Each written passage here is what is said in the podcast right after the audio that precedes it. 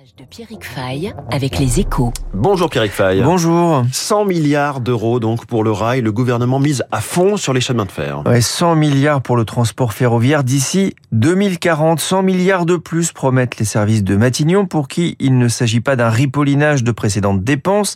Ça va démarrer dès le quinquennat en cours par un budget supplémentaire d'un milliard et demi d'euros par an pour retaper et moderniser les réseaux avec des postes d'aiguillage digitalisés et de nouveaux systèmes de signalisation il faut dire que le réseau est vieillissant et en partie responsable des retards qui dégradent l'image du rail en France.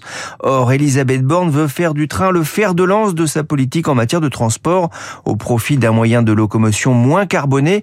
Ça passe donc par des investissements dans des réseaux de transport complets, réguliers, accessibles et fiables selon les mots de la première ministre pour que les Français aient envie de prendre le train plutôt que la voiture, notamment pour le trajet domicile-travail. Alors comment est-ce qu'Elisabeth Borne compte bah, Il ne suffira pas simplement d'avoir des trains qui partent et arrivent à l'heure, encore faut-il que les trains vous amènent au bon endroit.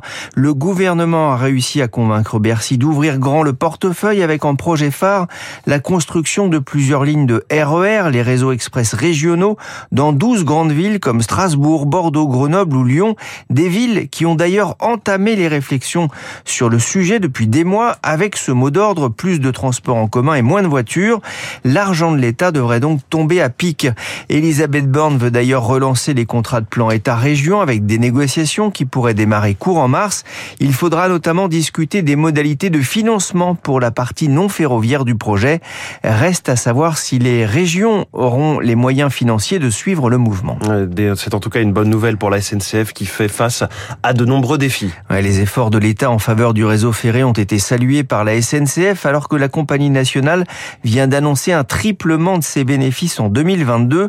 Le désendettement partiel permis par l'État a fait du bien aux finances et devrait l'aider à poursuivre ses nombreux investissements car les défis qui attendent la SNCF sont nombreux à commencer par la forte hausse des prix de l'énergie qui ont un impact sur le prix des billets et ce dans un contexte d'ouverture à la concurrence notamment sur les lignes de TGV les plus rentables sans oublier à plus court terme le risque de durcissement des syndicats contre le projet de réforme des retraites début mars avec à la clé de nouvelles annulations de trains. Le décryptage de Pierrick Fay. Merci Pierrick, on vous retrouve en podcast sur radioclassique.fr.